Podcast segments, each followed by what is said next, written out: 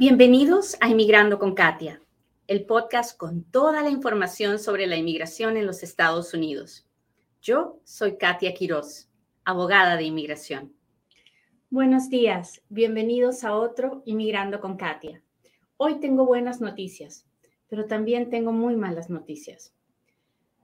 38 personas, 38 inmigrantes han muerto en Ciudad Juárez Ah, tratando de escapar de un centro de detención de inmigración, protestando porque se sentían vulnerados y maltratados. Eso es algo que jamás debió pasar. Eso es algo que vamos a llevar como una marca, como la marca que cargamos de las miles de personas que pueden haber muerto en la frontera tratando de entrar a los Estados Unidos ninguna, ningún sueño americano, ninguna oportunidad de conseguir un trabajo ah, vale la vida. La vida es mucho, mucho, mucho, pero mucho más importante que eso. Por favor, no corra, no corra el riesgo de perder la vida por tratar de entrar a los Estados Unidos. Desde aquí le pido a Dios que le dé consuelo a las familias de todas estas personas que hoy están llorando la muerte de un ser querido. Y le pido a las autoridades de nuestros países que trabajen desesperadamente por mejorar las condiciones de vida de nuestros países para que nuestra gente no sienta la necesidad de huir, de salir buscando un futuro mejor. Todos nosotros, todos los que estamos, somos inmigrantes y estamos en los Estados Unidos, debemos trabajar muy fuerte y con mucha responsabilidad para que, nuestros países, nuestras familias tengan una, buena calidad de vida y para que las personas no corran este tipo de riesgos. Nosotros, los inmigrantes que estamos aquí, sabemos que el sueño americano no es como se los pintan en nuestros países. Sabemos que hay mucho sacrificio, mucho trabajo, mucho sufrimiento cuando uno llega a este país. Contemos la historia real como es, para que las personas no crean que llegando aquí todos sus problemas se solucionarán. Es, es muy triste lo que está viviendo nuestra comunidad hoy en día y, lo que pasó en México. No importa quién sea la culpa, porque definitivamente el gobierno mexicano tiene responsabilidad en esto. Um, pero sin importar eso, veamos la forma de que esto no vuelva. Desde aquí mi corazón mis oraciones para las familias de todas estas personas que se fueron buscando una vida mejor. Hoy vamos a hablar de inmigración como todos los días. Vamos a hablar de una buena noticia, sí, una buena noticia para los que están aquí o ah, porque tienen que están aquí y están esperando la decisión de un perdón o están esperando el permiso de trabajo de la visa U o están entrando como refugiados o están haciendo un caso de VAWA. Resulta que ah, la gran cantidad de, de, de demandas que estamos haciendo en la Corte ha hecho que el gobierno diga, bueno, tenemos que hacer algo. La gente ya nos está comiendo la historia de que por la pandemia estamos tan demorados. Ya la pandemia pasó y aquí seguimos nosotros demorándonos cada día más, ¿verdad? Bueno, pues resulta que han creado un centro de procesamiento. Usted me dirá, Katia, ¿qué cosa es un centro de procesamiento? Bueno, un centro de procesamiento es el lugar donde centralizado, donde los oficiales de inmigración trabajan en procesar los casos. Entonces, déjeme darle un ejemplo. Si usted quiere hacer una petición familiar, hay dos o tres centros de procesamiento. De acuerdo al área donde usted vive, le van a decir, mande su aplicación a California, mande su aplicación a Chicago, mande su aplicación así al centro de Potomac.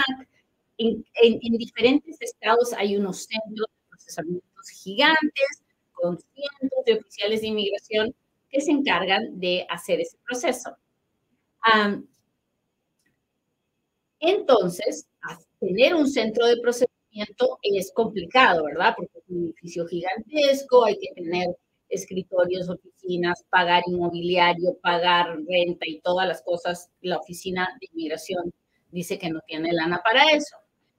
Entonces, se ha decidido hacer un centro de procesamiento virtual, así como lo oye. De eso vamos a hablar hoy día. Así que si la, noticia le está llamando la atención, por favor, machuquele el botón de compartir permítame llegar a un inmigrante más, sobre todo aquel que hoy está preocupado, cansado de esperar, estresado, que no sabe qué hacer, uh, porque esta noticia es para él. Esta noticia es muy buena.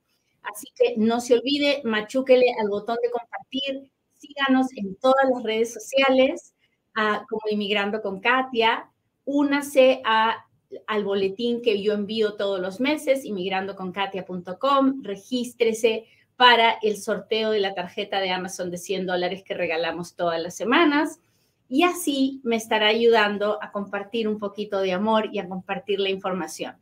Bueno, ¿cómo se va a llamar este centro virtual de procesamiento? Se va a llamar HART, H-A-R-T. va a ser el sexto centro de procesamiento. ¿Por qué se llama HART? Porque se llama Humanitarian Adjustment, Removing Conditions and Travel Documents ajustes, ajuste de estatus, que es cuando pido la residencia, uh, visas humanitarias, remoción de condiciones y documentos de viaje. A eso se va a dedicar este centro de procesamientos. Uh, se van a fijar, este centro de procesamiento se va a fijar específicamente en los casos de visas humanitarias y, uh, y ayudar a los otros centros de procesamiento que no se den abasto. Entonces, así es como va a trabajar este centro de procesamiento. Les voy a explicar ahorita. Ah, este centro de procesamiento va a ser un centro de procesamiento híbrido, pero realmente lo que buscan es hacer un centro de procesamiento virtual. ¿Qué quiere decir eso? Que ah, no va a tener un lugar específico, no va a ser como el centro de procesamiento de Chicago, de California, de Potomac o de Nebraska, sino que va a funcionar de manera virtual. Los trabajadores no van a tener que estar en un centro de procesamiento específico y todo el trabajo lo van a hacer de manera digital por computadora. Usted va, entonces la siguiente pregunta es, ok, entonces, yo ya envié mi caso y lo envié en papel. ¿Qué va a pasar con eso? Bueno, lo que va a pasar es que a la hora que usted envió su, documentación, la escanearon, le pusieron una, la escanearon y le pusieron, lo pusieron de manera digital. Entonces, ese expediente digital va a ser enviado al oficial de inmigración que mirando el expediente digital lo va a procesar y va a decidir si usted ha enviado todo lo que necesitaba enviar. Esa es una súper noticia porque van a poner más personal a trabajar en los casos y las aprobaciones o las negaciones, pero el procesamiento de los casos se va a dar de manera rápida. ¿Por qué, por qué estoy, por qué estoy contenta? Porque en este momento el cuello de botella del Departamento de Inmigración son los perdones y los permisos de trabajo. Todo lo demás también está demorado, pero no tanto como los perdones, las visas de trabajo, las vaguas. Eso es lo que está más, más, más demorado que nada. Y eso es en lo primero que van a trabajar. Ah, el, plan ahorita en este momento están empezando con 150 empleados, pero la idea de, esta, de este centro de procesamiento es que tenga 480 empleados y piensan llegar a los 480 años para finales del próximo año. Pero ahorita, a partir de ahorita, ya tienen a 150 personas trabajando en estos casos. Así que si usted ha estado esperando mucho, mucho, mucho, pues con el favor de Dios, en los próximos meses usted va a ver algún resultado porque este, este nuevo centro de procesamiento va a trabajar especialmente en reducir el tiempo de espera de los casos de perdones, perdón provisional, de los casos de um, que es para víctimas de abuso doméstico, de los casos de permisos de trabajo de visa U, del permiso de trabajo de buena fe. Y eso es una súper noticia, porque ya ve que usted aplica la visa U y la visa U se demora seis, siete años en aprobarse, pero antes le tiene que llegar un permiso de trabajo de buena fe. Si ellos realmente empiezan a trabajar en estos casos, es probable que el permiso de trabajo no se demore ni cuatro ni cinco años, sino que se demore mucho menos, porque ahí no hay un límite que ellos tengan. Así que esta es una muy buena noticia que se quieran concentrar en eso, porque le va a dar muchos permisos de trabajo a muchísimas personas que ya han aplicado y que simplemente están esperando. Y luego los refugiados, las personas que vienen como refugiadas y que tienen que ser procesadas. ¿Qué va a ocasionar este nuevo centro de procesamiento? Bueno, va a ocasionar que en los diferentes centros de procesamiento los oficiales de inmigración tengan más tiempo para trabajar en aplicaciones de ajuste de estatus, peticiones familiares, procesamiento de TPS, de DACAS, eh, ciudadanías, en fin, todos los otros procesos que también están demorados, pero no de la manera que está demorado los, los, que, los procesos que van a pasar a este centro de procesamiento de HART. Así que, como ve, es una súper noticia. El gobierno realmente ahora está poniendo toda su intención en acelerar el procesamiento de perdones, de permisos de trabajo, de refugiados y de vaguas. Y ah, va, ya empezó a trabajar en esto. Hoy día se anunció, pero ya están trabajando en esto Así que debemos de ver los resultados muy, pronto. Son 150 los oficiales que ya están trabajando en esta situación. Así que hay que, tener, hay que estar positivos y pensar que pronto llegará la aprobación de nuestro perdón. Ah, así que hay que echarle ganas. Ahora, otra pregunta que es muy importante. ¿Qué hago ahora en adelante? ¿Tengo que mandar mi aplicación digital? ¿A dónde la tengo que enviar? ¿Qué dirección va a tener? Nada de va a cambiar.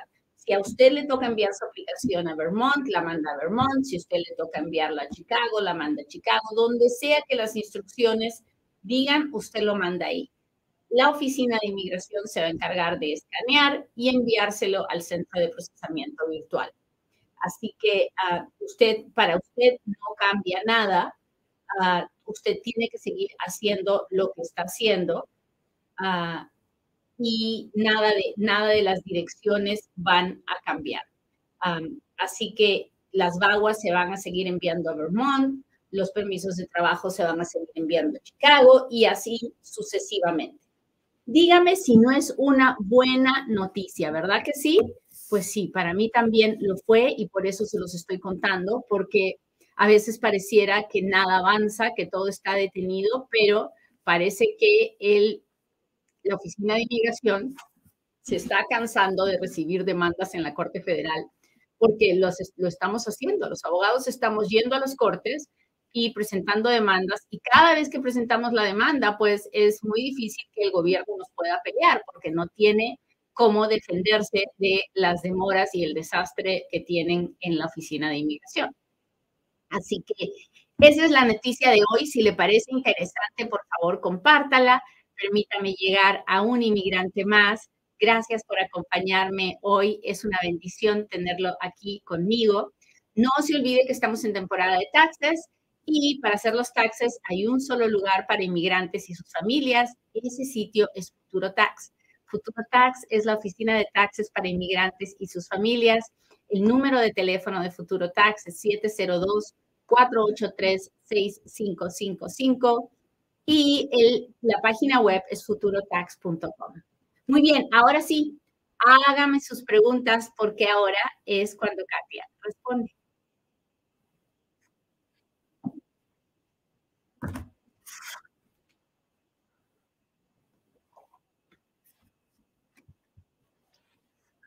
Déjeme ver cómo está mi gente.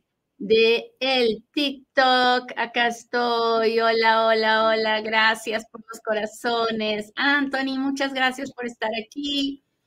Ah, ¿Cuánto tiempo esperar? Ya gané mi visa juvenil. Soy de Honduras. Pues hay que mirar el boletín de visas y, uh, y justo hoy en la mañana, antes de empezar el programa, vi una noticia del estatus de inmigrante especial juvenil. Así que vuelven un ratito que seguramente voy a hacer un, post acerca del estatus de inmigrante especial juvenil. Hola, hola, hola Lenin García, muchas gracias por estar aquí. ¿Cuánto tiempo se tarda el proceso del perdón provisional después de las huellas? Pues en este momento está tardándose de dos a tres años y eso es un escándalo. Estamos, la única forma en que se lo aceleren es que vaya a la Corte Federal Ah, por eso es que el gobierno ahora está creando este nuevo centro de procesamiento para acelerar los perdones. Me engañó, perdería mis papeles si me divorcio. No lo sé porque no sé en qué parte del proceso está. Así que por favor hable con un abogado de inmigración para que le haga todas las preguntas que le tiene que hacer y le diga si perdería sus papeles o no. Hola, hola, muchas gracias. ¿Qué pasa si trabajo con mi pasaporte real y un social falso? Bueno, usted está cometiendo una violación a la ley de inmigración porque las personas que no tienen ah, documentos legales para trabajar no deberían trabajar. Recuerde que usted cuando me escribe le está preguntando yo le voy a contestar lo que le pregunta a un abogado. Así que yo le voy a contestar cómo está escrita la ley.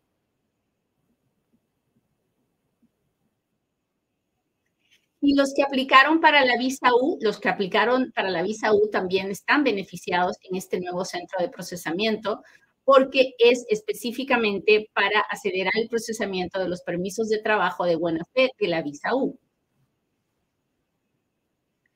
Ah, Hola, hola, yo estoy aplicando para VAWA. Ayer puse mis huellas. ¿Cuánto tiempo más me falta para la residencia? Ah, pues no lo sé, porque en este momento está tardándose como dos años, pero ahora nos acaban de decir que van a acortar esos, esos tiempos con este nuevo centro de procesamiento. Así que esperemos en Dios que sea mucho más rápido. Muy bien. Déjeme ver, déjeme ver. Hola, hormiga. Uno, dos, tres. Muchas gracias por el super sticker. Muchas gracias. Déjeme ver dónde está mi gente de Facebook. Tan linda. Saludos de Nueva York. Muchas gracias. Amén. Dios es bueno. Espero que mi caso se termine pronto. Yo también, yo también lo espero. Hola Fanny, ¿cómo está mi gente de Nueva York? Muchas gracias, Costa Rica presente. Lupita dice, ¿cómo está, abogada? Pues yo estoy súper triste con lo que pasó en Ciudad Juárez, pero, pero sé que, que Dios no apuntaba sin hilo y que si Él permite que estas cosas sucedan, tal vez es para concientizarnos y para tocar el corazón de mucha gente que cree que no tenemos un problema con los inmigrantes en este país, cuando en realidad sí lo tenemos, ¿no? Pero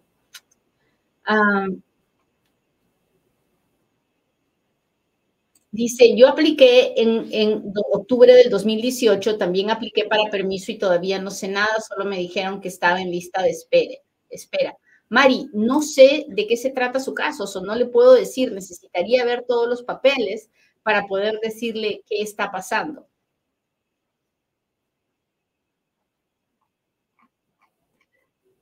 Ah.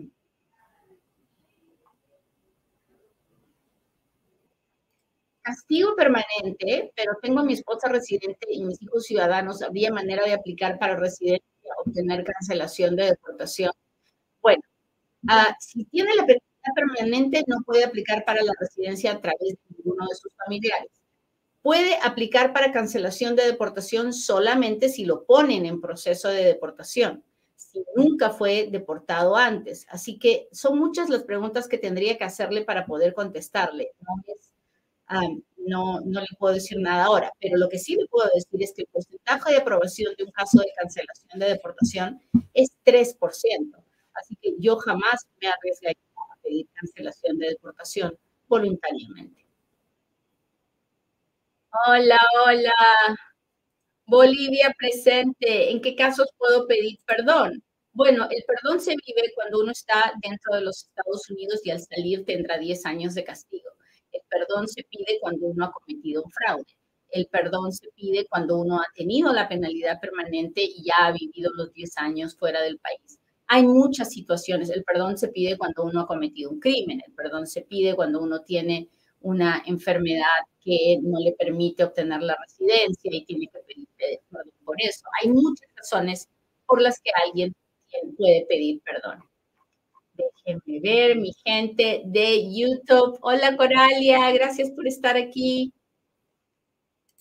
En petición por hermano con la I-130 debe mandarse ya en ese momento los documentos del sponsor. No, la respuesta es no. Eso, los documentos del sponsor, sponsor se envían cuando ya los años pasaron, la visa está disponible y el inmigrante puede pedir la residencia. Déjenme ver. Bendito sea Dios que ustedes están aquí conmigo. ¿En cuánto tiempo tengo que esperar el perdón por visa U? Soy de febrero de 2020. Pues ahorita está tomando como siete años que nos den la visa U, pero está tomando como cuatro que nos den el permiso de trabajo. Así que Ahora, esta noticia que le he dado hoy día dice que se van a demorar menos de darnos el permiso de trabajo, pero están hablando de la visa U, eso sí, todavía se va a demorar. Pero por lo menos las personas van a tener un permiso de trabajo. Una empresa puede darme visa de trabajo aun cuando estoy pidiendo asilo. En algunos casos sí, pero en la mayoría no. ¿Y de qué depende? Los factores, pero sobre todo de los tiempos y con el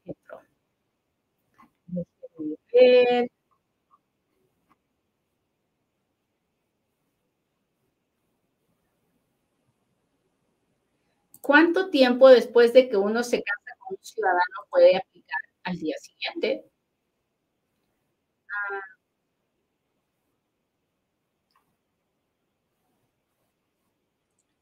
¿Cuánto tiempo tardaría en arreglar si se casa con residente? Pues depende. Si puede pedir la residencia dentro de Estados Unidos, un par de años. Si no lo puede hacer y tiene que hacer todo el trámite con su país de, origen, estamos hablando de tres, cuatro años. Depende. Si tiene que hacer el perdón, un poquito más. Hola, Gris, ¿cómo estás? Muchas gracias por estar aquí. Ah, abogada, apliqué en el 2019, enero, ¿cuánto tiempo para el permiso de trabajo? No sé para qué aplicó, así que no le puedo decir cuánto tiempo dura el permiso de trabajo, porque depende de qué fue lo que pidió.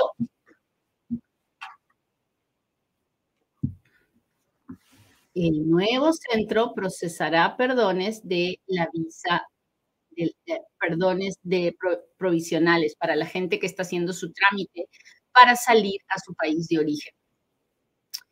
Ah, déjeme ver.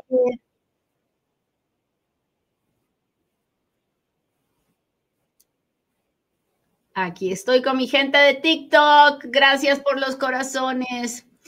Tengo deportación por cruzar de ilegal a Estados Unidos. ¿Puedo optar a visa? Soy de Guatemala. Mm, no lo sé. No sé quién lo puede pedir. No sé si si tiene un prospecto de trabajo, una petición familiar. Hola, Carlito, muchas gracias. Esos son mis corazones preferidos. Información, porfa, necesito asesoría, tengo social y permiso, pero tengo un caso de discriminación. Ah, va a tener que hablar con un abogado en persona, enseñarle todos los papeles para que el abogado le diga si puede hacer algo, si puede hacer una visa U o algo de eso. Ah, ¿Hay castigo para menores de edad? Es complicado de explicar, pero básicamente es así. Si el menor de edad viene como menor de edad una sola vez y sale siendo menor de edad, menor de 18 años y cinco meses, entonces no hay castigo. Pero si el menor de edad viene, sale y se vuelve a meter indocumentado, entonces tiene el castigo permanente igual que cualquier adulto. Ay, no. Qué feliz me siento que se enfocaran en los perdones. Muchas gracias por las noticias. Que tenga buen día. Gracias a ti, Cristian. Yo también estoy muy contenta con esta noticia. Muy bien, muchachos. Les agradezco mucho que me hayan acompañado hoy día. Le pido a Dios que hoy se detengan un ratito para hacer una oración por estos 38 hermanos que se fueron en Ciudad Juárez tratando de conseguir su sueño americano. Pidámosle a Dios que permita que este Congreso haga leyes que sean realistas para la sociedad en que vivimos y permita que los inmigrantes no tengamos que arriesgar la vida por llegar aquí. Que tengan un lindo día, que Dios los bendiga. Hasta un próximo Inmigrando con Kate.